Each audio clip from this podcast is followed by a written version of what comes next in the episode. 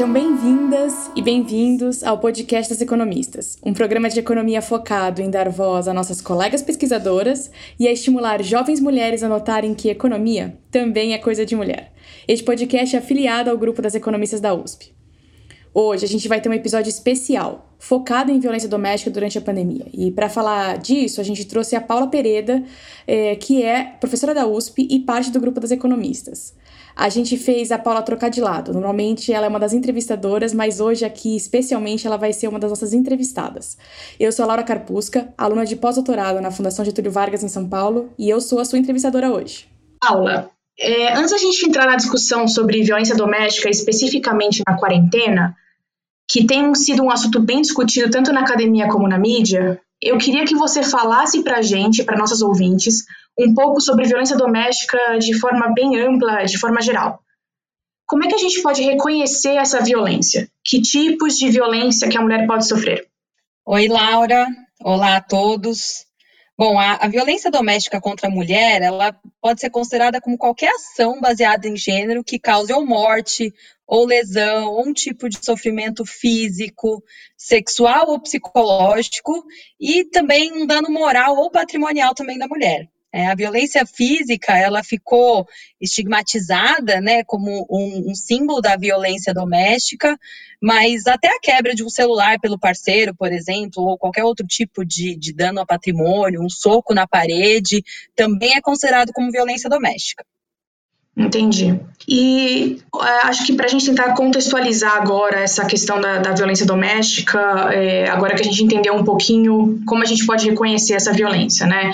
É, mas como uma parte importante do nosso trabalho como economista é sempre tentar usar dados e evidência para tentar entender o mundo ao nosso redor da melhor forma possível, eu queria te perguntar como é que você enxerga essa situação no Brasil de violência doméstica e como é que é o Brasil comparado com, com outros países. Legal. Bom, o Brasil, a gente não vai tão bem quando a gente fala em violência doméstica contra a mulher, né? É, a gente é o quinto país com a maior taxa de homicídio contra a mulher. É, a gente só está abaixo de El Salvador, Colômbia, Guatemala e Rússia. E 50% desses homicídios, eles são cometidos pelo parceiro atual ou pelo parceiro anterior. Né? E o, atualmente, a, a, pesquisa que a gente tem é, mais atual de vitimização para todo o Brasil, que é a PNAD de 2009, então é um dado um pouco mais desatualizado, mas mostra que é, 1,3 milhões de mulheres sofrem algum tipo de violência por ano. Os melhores dados que a gente tem para falar sobre violência e sobre todos esses tipos de violência que eu comentei no início são os dados de uma pesquisa que chama PCSVDF, que é feita nas capitais do Nordeste pela Federal do Ceará e tem apoio do Instituto Maria da Penha. Nessa pesquisa, por exemplo, é, eles, eles mostram que 27% das mulheres já sofreu algum tipo de violência emocional em casa, 17% já sofreu algum tipo de violência física e 7,3% das mulheres já sofreram algum tipo de violência sexual. Isso para as é, capitais do Nordeste, né? E um último dado é, importante que a gente tem, olhando tanto para esses dados de homicídio quanto dados de BO, né, nas delegacias das mulheres, é, o que a gente observa é que essa violência também vem crescendo ao longo dos anos no Brasil, né? Mesmo com o aumento de renda que a gente teve aí nos anos 2000, né? E a renda é, é, é apontada como um desses fatores importantes aí para é, explicar a violência doméstica contra a mulher. Interessante. Você falou da renda. Antes da gente falar exatamente dessa questão socioeconômica e como é que isso se relaciona com a violência doméstica, Deixa eu te perguntar só essa questão das pesquisas, né? Algumas são sobre BO, outras são pesquisas, entrevistas. É, você acha que pode existir, de repente, é, você acha que, de repente, esses números podem subestimar a questão da violência, não só no Brasil, mas em outros países, porque as mulheres às vezes podem sentir vergonha de falar que sofreram violência, ou de repente elas não chegam a ir para a delegacia é, fazer um BO? Sim, sim, é, acontece isso. Os dados mais precisos que a gente tem para medir a, a, violência doméstica são os dados de homicídios. É, esses dados dados, é, eles, né, o, o, o, subreporte, né, que a gente chama, ele é muito menos provável. Agora, outros dados, como dados de internação por agressão, ou os dados de boletim de ocorrência, que são outras formas que a gente é, calcula em medidas de violência doméstica, eles têm esse, esse problema que você está apontando, né? Então, tanto os dados de boletim de ocorrência, eles podem ser subreportados por as mulheres não conhecerem o, o canal, né, de, de, de comunicação para falar sobre aquela violência doméstica, ou no caso de internações, né, que já é um caso de, de uma agressão física ou emocional, a mulher não se sentir é, à vontade de, de, de falar a causa daquela agressão, né? Então, os dados assim mais confiáveis que a gente tem para falar se a, a violência está aumentando ou diminuindo ao longo do tempo são os dados de homicídio mesmo. Sim, entendi. É interessante porque a questão do estigma, inclusive, pode ser prejudicial para que a gente possa reconhecer casos de violência doméstica numa fase, de repente, inicial, né? Antes de chegar a uma internação ou a uma fatalidade, né? Inclusive, no final do, do nosso podcast, a gente vai deixar alguns canais é, para mulheres que precisam de ajuda ou que possam ter alguma conhecida que precise de ajuda. A gente vai deixar no feed para vocês. Paula, você também comentou da questão é, socioeconômica, né? Você falou que mesmo com a renda no Brasil é, crescendo nos últimos anos, que a gente também viu um aumento da violência doméstica.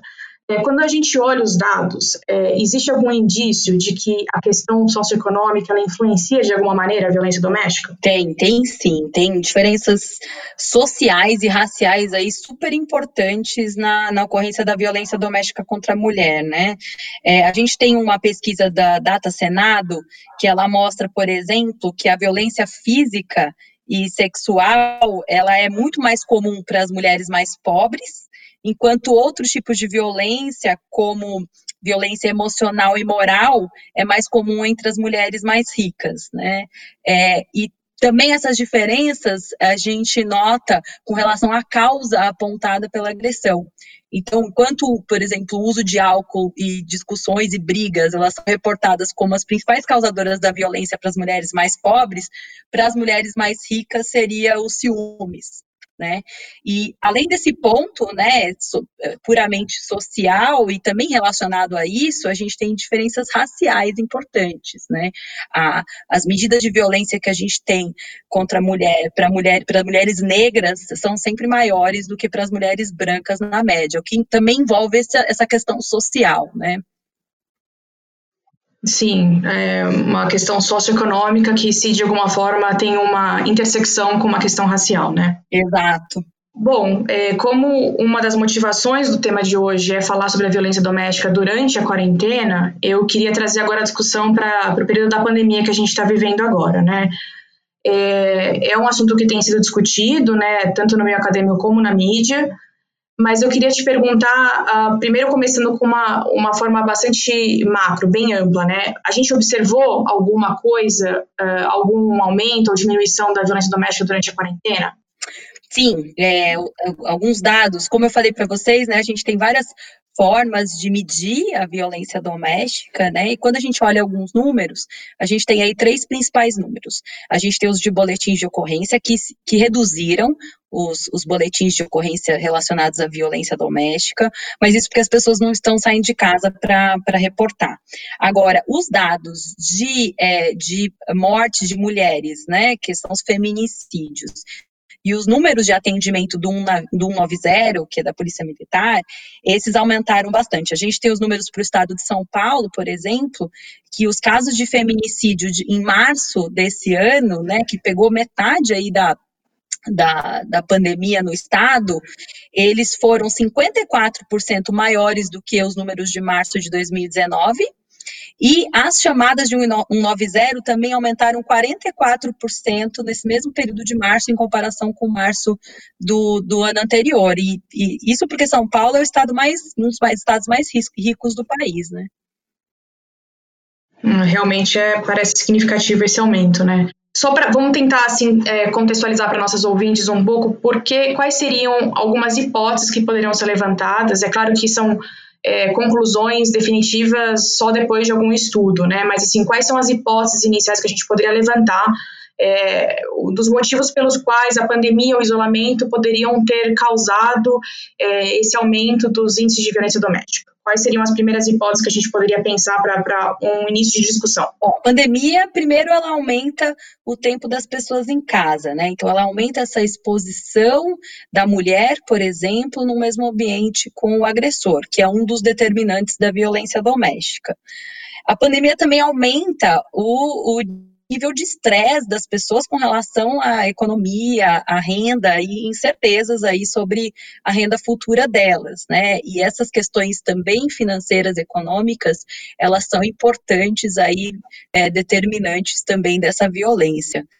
Bom, e, e, também tudo isso, né, aliado ao fato que a gente está longe de, da família e amigos, aumenta o estresse mental e emocional das pessoas, né, que elas ficam aí mais propensas, né, a, a, a a cometerem algum tipo de, de agressão. Então, esses são os principais canais aí, que a gente chama canais, né, que são os determinantes da violência doméstica levantados pra, pela literatura. É interessante, inclusive, é, até por você ficar em casa com o seu parceiro todo o tempo, você acaba também não tendo um momento de, é, de privacidade para que você possa, de repente, compartilhar ou até mesmo pedir ajuda, né, é, durante a, a pandemia. Inclusive, várias campanhas que a gente observou é, é, nesses últimos, nessas últimas semanas de pandemia tentavam abordar essa questão, né? Então, a gente vê isso nos números, mas a gente também vê isso é, nos institutos é, que, que, se preocupam com a violência contra a mulher. Sim, né? e aí tem uma questão importante também que é o, o, reporte desses casos por terceiros, né? Porque a mulher agora ela se, ela se sente mais, mais inibida a procurar ajuda, porque ela está mais próxima ao, ao seu agressor, né? Então, tem iniciativas interessantes, como o aplicativo da Magazine Luiza, né? Que oferece aí um canal de reporte dessa mulher às delegacias eletrônicas, né? Então, é, é, a gente nota, né, alguma, algumas movimentações, mas ainda assim é, parece não suficiente ou que não chega a muitas dessas mulheres. Claro, é, mas parece ser um início mesmo. Paula, eu queria te perguntar também agora é, sobre o longo prazo. O que que, a, quando a gente pensa na violência doméstica afetando é, famílias e os indivíduos que estão envolvidos na violência, o que, que as economistas têm estudado a respeito disso, né? Quais são os efeitos da violência doméstica sobre famílias e indivíduos? Tá. Bom, os principais impactos da, da violência contra a mulher, elas são sobre as próprias vítimas, né, e sobre os filhos é, dessas vítimas. Então, para as vítimas, além do, dos problemas de saúde, né, associados a essa agressão é, física ou moral, e isso gera, gera custos para o sistema de saúde, a, a, literatura de economia, ela também já mostra que tem impactos importantes aí, por exemplo, sobre a produtividade das mulheres no trabalho, sobre o absenteísmo, ou mesmo sobre a participação delas no mercado de trabalho, né, o que afetaria a oferta de trabalho das mulheres. E ainda mesmo sobre, sobre as vítimas, tem evidências também na literatura que mostram um aumento do uso de drogas e álcool por essas mulheres que, que sofrem violência doméstica. No caso dos filhos dessas mulheres, também já tem uma literatura que, que levanta impactos importantes aí sobre o desenvolvimento, tanto cognitivo como comportamental dessas crianças, por conta né, do estresse associado ali a elas estarem vivendo aquela, aquela situação de violência. Né. Uma, um outro, um, uma outra linha de estudos interessante mostra que tem uma certa perpetuação dessa violência entre as, entre as gerações. Então, o, essas crianças que estão expostas né, à violência das mães, é, os meninos eles ficam mais violentos no futuro e as meninas aceitam mais violência. Né? Então, esse é um impacto importante, a intergeracional da violência doméstica sobre as famílias. E, por fim, né, o caso mais a, morte da mulher por violência doméstica, que tem impactos ainda mais profundos do que a literatura chama de órfãos da violência, né? Então, realmente claro. é um problema social aí muito importante e que tem que ser né, mitigado ao máximo. É, você falou dessa questão de que é, as vítimas podem sofrer é, uma redução da participação no mercado de trabalho, uso de drogas, absenteísmo, queda de produtividade.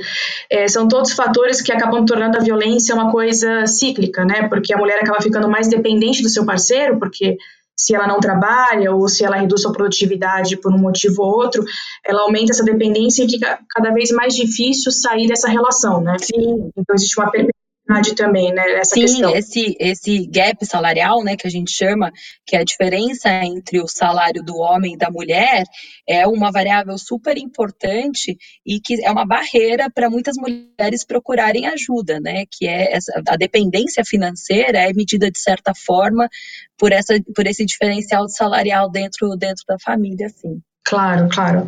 É, e você falou da questão dos filhos, né? É, que a gente tem indícios dessa perpetuação intergeracional, né? Para mostrar que não é uma coisa que acontece e, e para naquele indivíduo, naquela família, é uma coisa que pode se perpetuar. A gente tem indícios disso mostrando a importância da discussão de políticas públicas ou de campanhas contra a violência doméstica que possam facilitar o acesso dessas vítimas, né, diretas e indiretas da violência, é, a auxílio, né, tanto financeiro como é, moral, psicológico, é, que poderiam realmente é, ajudar a redução desses, desses efeitos de perpetuação intergeracional, né? Sim, a gente teve, inclusive, né, acho que uma evolução importante aí desde 2006, que é a Lei Maria da Penha, que é, acelerou uh, a, o julgamento né, dos homens que, que, que, cometiam esse tipo de agressão e trouxe uma série de inovações, né, as delegacias das mulheres. É, e aí a grande questão é isso chegar principalmente no interior, né, em cidades que não tenham esse tipo de, de infraestrutura e também é, nas mulheres se sentirem à vontade né, em reportar, em, em procurar ajuda. Tem até um, um experimento legal, que agora eu não me recordo se foi é, na Colômbia, foi algum país né, é, latino-americano, que eles, eles notavam que as mulheres, por exemplo, elas se abriam bastante com, no, em salão de beleza. Então, eles fizeram um, experimento treinando né, as cabeleireiras, as manicures, para eh, notar quando a mulher precisasse de ajuda e, e saber informar os canais para que elas é, buscassem esse tipo de ajuda. Então, é uma iniciativa né, super interessante aí que, que, que ajuda né, nessa, nesse reconhecimento da, da violência e na busca da ajuda pelas mulheres. Sem dúvida. É, inclusive, é, é um ponto importante é, para a gente poder pensar realmente em criar espaços mesmo de segurança, né, para que as mulheres se sintam seguras em discutir essa questão e também pedir ajuda, né? Sim, exato, né? Acho que esse é um, é um ponto principal. A gente está avançando nessa, nesse ponto no Brasil, né? Agora com a, com a pandemia, que escancarou ainda mais esse, esse problema, e na pandemia a gente também tem que buscar canais alternativos e formas alternativas, né? Que é o, uma iniciativa legal essa do, do aplicativo do Magazine Luiza que a gente comentou. Sem dúvida. Inclusive, vou, já que você deixou essa deixa, eu vou é, agradecer a sua participação no podcast hoje e vou terminar o podcast fazendo algumas referências que a gente vai deixar no nosso feed depois depois para as mulheres que se interessem ou que precisem de ajuda ou queiram indicar para alguma amiga. Paula, muito obrigada por ter participado hoje. Martina, eu que agradeço, foi um prazer. Mulheres, então, se vocês precisarem é, do auxílio desses canais, a gente vai deixar aqui 180, que é o Centro de Atendimento à Mulher de Cobertura Nacional, 190, que é a Polícia Militar, e o 11 32758000, que é a Casa da Mulher Brasileira aqui em São Paulo. E como a Paula falou, tem o Instituto Maria da Penha, que a gente pode encontrar na internet, e também o aplicativo da Magazine Luiza, que começou essa iniciativa durante a pandemia. A gente fica por aqui. No nosso próximo episódio, a gente vai conversar com a deputada Tabata Amaral sobre educação, pandemia e sobre a trajetória dela na política. A gente continua com nossos episódios quinzenais e algumas edições especiais, como essa aqui que a gente fez para vocês. Então fica de olho no nosso feed, nas nossas redes sociais, para você saber quando a gente vai colocar um novo episódio no ar. O Podcast das Economistas é uma produção afiliada ao Grupo das Economistas da USP. A nossa produtora é a Ediane Thiago. A Laura Carpusca e a Paula Pereira são as coordenadoras do podcast. O nosso produtor musical e engenheiro de som é o Fernando Iani. A cantora é a Flávia Albano, o trompetista Alan Marques, nossa designer é a Tata Mato. E as economistas são a Fabiana Rocha e a Maria Dolores Dias. Muito obrigada e até o próximo podcast das economistas. Assine o nosso feed.